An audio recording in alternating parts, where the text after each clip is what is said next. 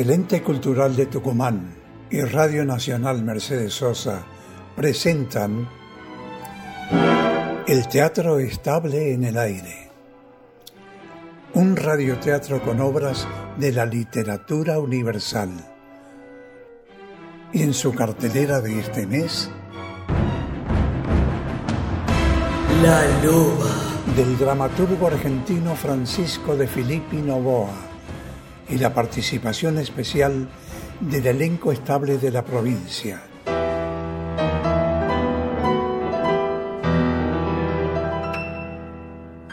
Con Andrés D'Andrea en los relatos, Noé Andrade como Rosario, Ricardo Podaza, Roque, Alejandra Páez Salas, Úrsula, Sergio Matías Domínguez, Salvador, Daniela Canseco como mamá Ana, Nelson Alfonso Julio, Marco Cerda Pietro, Mariano Juri Llenaro, Ignacio Jael Curcio y Norita D'Andrea como Rosario de cinco años. Asistencia de producción Silvina Schlisserman. Coordinador técnico Cristian Pedersoli. Editor Gerardo Alderetes. Dirección general Carlos Canán.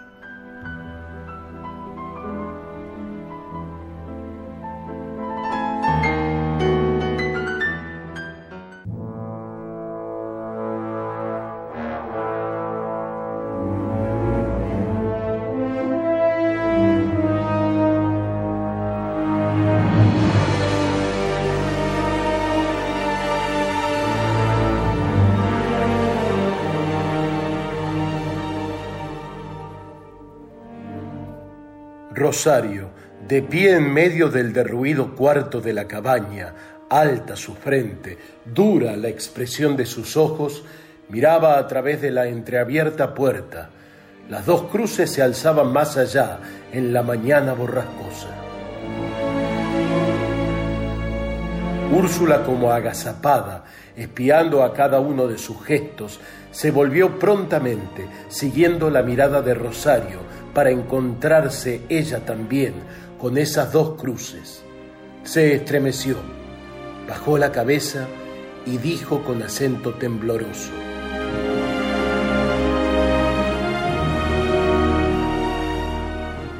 A veces es tan grande mi desesperación que huyendo de Roque vengo aquí y me arrojo sobre tierra reseca que cubre los cuerpos de Pietro y Ana. Me arrojo sobre esas dos cruces y llorando y gimiendo pido perdón. Entiendo sus remordimientos. Han de ser espantosos. Por su culpa murieron ellos. Por mi culpa y por la de Roque. Usted tuvo miedo. A los golpes, al escándalo, a la vergüenza. Usted no tiene perdón. Rosario. No tiene perdón. Roque tampoco. Desde entonces, desde aquel día no he hecho más que odiar a mi hermano. Odiarlo con todas mis fuerzas, odiarlo. Hubiera querido irme de su lado, huir. Pero ¿a dónde? ¿A dónde? Una mujer puede ir a cualquier lado como un hombre. Si usted pensó en marcharse de la casa, debió hacerlo. Pero no lo hizo, porque volvió a sentir cobardía. Y al quedarse y callar la verdad de lo ocurrido y no pregonar la inocencia de Pietro a gritos por toda la sila, al callar se hizo tan culpable como su hermano. Peor aún, porque él se opuso por orgullo, por falsa dignidad y falso honor. Usted cayó porque su alma abominable no tuvo el suficiente valor para rebelarse ante todo, ante las amenazas, ante los castigos, ante la vergüenza. Cállate. Usted es más culpable que él. Usted. Fue usted quien mató a Pietro. No. Ahora entiendo por qué usted vive con esa obsesión, esperando que alguien venga a vengar los crímenes que usted cometió. Usted y Roque, asesinos. Tú eres la venganza. Eres tú, sí lo sé. Lo supe desde el primer instante y lo presentí. Eres tú.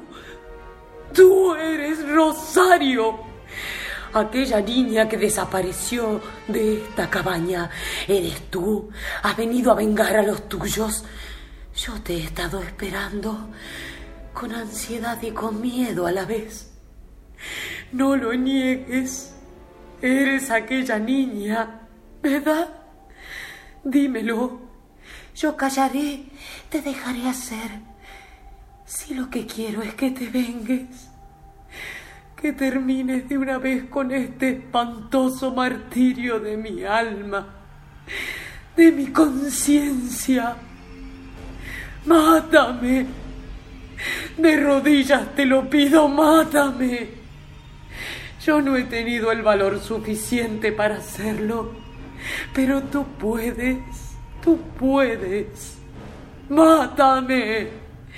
Libérame de este suplicio de años y años. Mátame. Y después, a Roque, a Roque, cumple tu venganza. Usted está loca.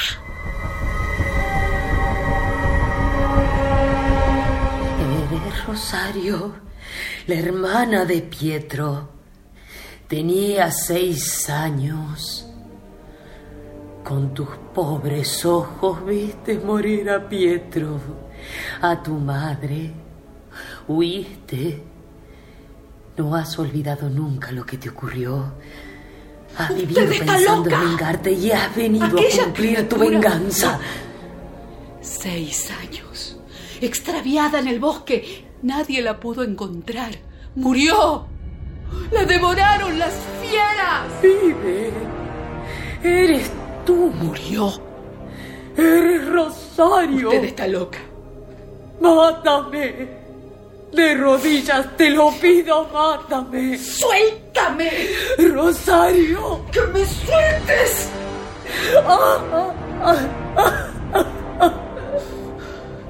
Usted loca. Usted está loca. Loca.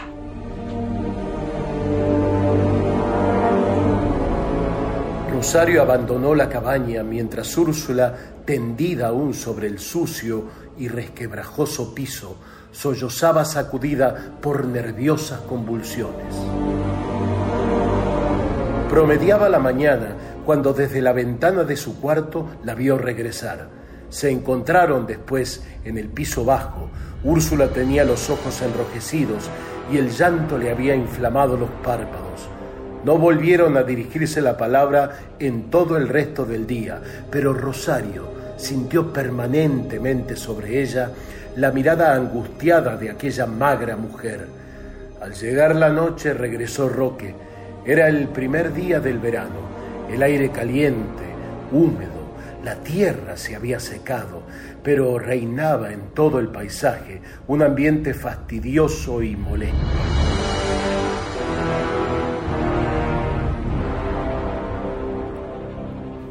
La cena. No quiero nada. Pasé por la aldea.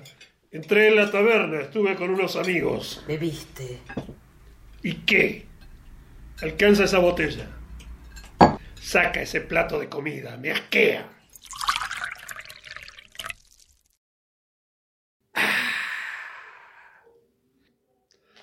Rosario, Afuera.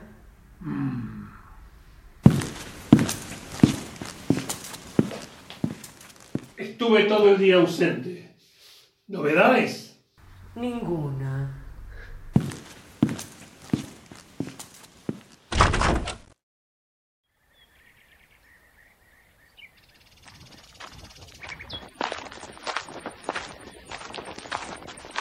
¿Qué haces aquí, hundida en la oscuridad? Nada. Miro el cielo sin estrellas. El paisaje como agobiado por este calor infernal. No se puede estar en la casa. Las paredes transpiran humedad caliente. Es como un fuego líquido resbalando por la piel. Cierto. Pero Úrsula no parece sentir nada. Siempre envuelta en sus trapos negros, las manos cruzadas sobre el pecho, hundida en un rincón, con los ojos brillando de locura, fijos en la puerta, como si esperara a alguien. Cuando veo más de la cuenta, me da rabia pensar en esta casa, que tengo que verla a ella. Me entran ganas de no volver, internarme en la sila. Pero siempre vuelvo. Tengo que hacerlo. Voy hasta el establo. Me espera Franchina. La pobre Franchina. ¿La conoces? ¿La has visto? Buen animal. La crié desde que era potranca. Ahora le ha llegado su tiempo de fecundar. ¿Te quedas ahí? No. Creo que iré hasta el río a hundirme en las aguas. Han de estar frescas. Sí, eso haré. Si puedo, iré a buscarte. No vaya. ¿Por qué? Porque no debe hacerlo. ¿Me lo prohíbes? Al amo no se le prohíbe nada. Pero no vaya. Hasta luego, Rosario. No vaya, no vaya. No está bien que lo haga.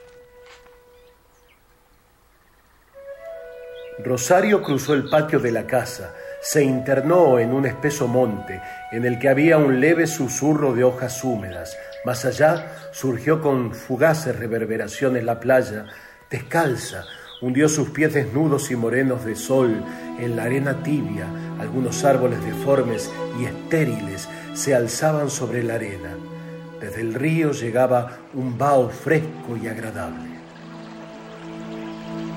Rosario se quitó las ropas y se hundió en las aguas. Solo emergían sus hombros, breves. Entre un desgarrón de nubes surgió la luna y sus hombros y su cuello brillaron un instante como empapados de plata. De pronto se inquietó. Tuvo la exacta sensación de que alguien, oculto tras algún árbol de la playa, la espiaba. Trató de vencer aquella idea, pero no pudo. Entonces, con recelo, abandonó las aguas, corrió por la playa en busca de sus ropas, se vistió a prisa y más aliviada sonrió. De su pelo negro y mojado le resbalaban gotas de agua fresca sobre el rostro. Las sentía en los labios y las bebía como si quisiese calmar una sed interior. Luego,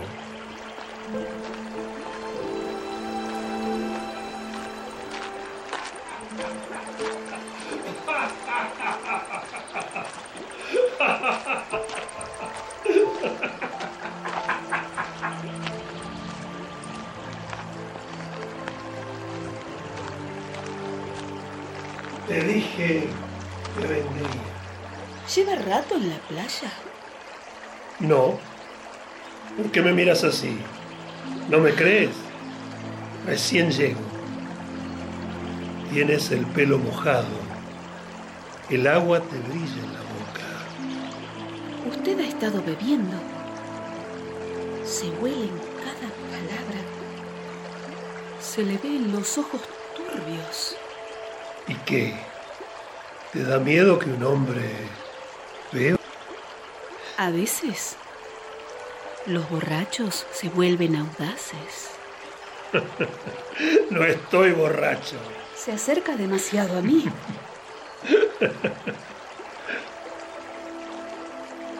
Quizás No está bien que lo haga. será la noche que arde sobre la piel, o el alcohol que me he metido adentro, o tus ojos, tu boca húmeda, brillando, o esta soledad Una vez, hace tiempo, te estreché entre mis brazos. No vuelva a hacerlo ahora. ¿Por qué no? Mira, Suélteme. estás entre mis brazos. Y aunque luches, No pienso hacerlo. ¿no? Usted va a soltarme. Por el contrario, te estrecho aún con más fuerza. Fíjate, Me ahoga. hueles a río, a aguas frescas. Una vez hace tiempo estuve tentado de besarte. Déjeme. Me contuve, pero esta noche el alcohol, tu boca húmeda, esta noche te beso así. Déjame. Rosario, Déjeme. ¿lloras? ¿Por qué? Porque usted todo lo hace por la fuerza. Con la brutalidad del amo que trata con esclavos. Calla. Le pedí que me dejase en paz. Y me enlazó el talle con sus brazos. Y aún ahora me ahoga contra su pecho. Después me aplastó su boca contra la mía me besó sin importarle si yo me oponía a que lo hiciese. Es el amo, el déspota. Calla. No le importa herir sentimientos ni aplastar la decencia y la dignidad de una mujer. ¡Basta! Te he liberado de mis brazos. No sigas. Basta. Usted es el amo, dueño de la vida de cada uno que le rodea. Desprecia cuanto quiere y toma cuanto se le antoja. Termina. Es el amo y me ha tomado entre sus brazos. No le importó saber si yo quería que me besase. Si yo quería estar entre sus brazos. Vete.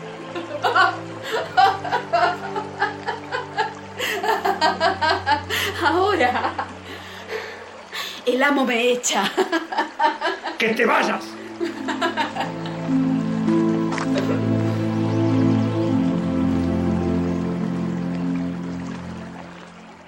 Rosario giró bruscamente sobre sus talones y se marchó, hundiendo otra vez los pies en la tibia arena. El río murmuraba en la fecunda ribera. Roque dio tres o cuatro pasos vacilantes en dirección a la casa. Se detuvo luego. Su brazo derecho enlazó en el tallo de un árbol estéril que en una perpetua convulsión de muerte se doblaba con su ramaje nudoso. Roque estaba agitado, le palpitaban las sienes, gruesas gotas de sudor le caían en la frente, le resbalaban hacia las cejas espesas. Se limpió con el antebrazo, el río fulguraba turbio ante sus ojos. Turbio. Turbio.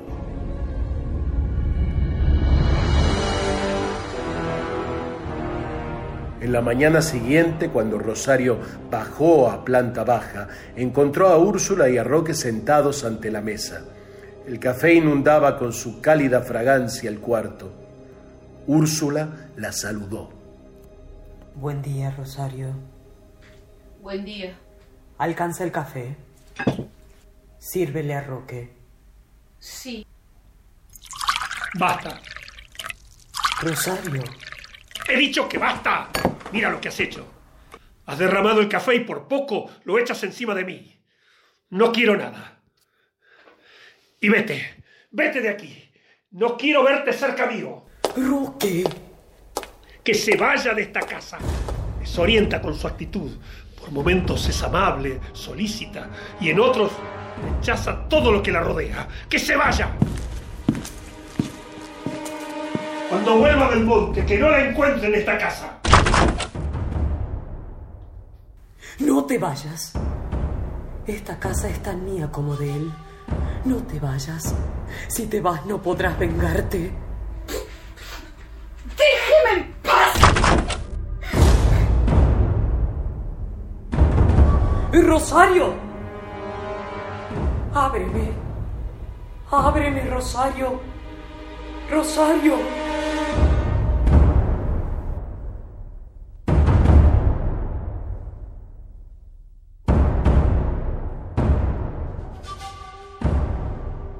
Rosario, abre esa puerta.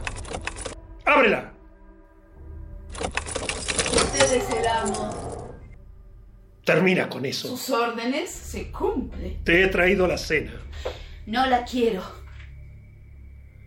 ¿Me guardas rencor? Tengo un motivo. Usted me echa. Tengo que hacerlo.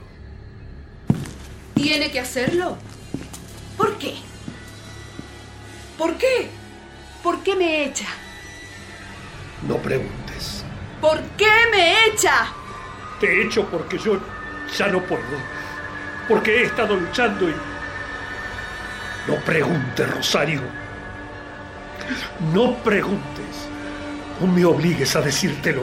No preguntes.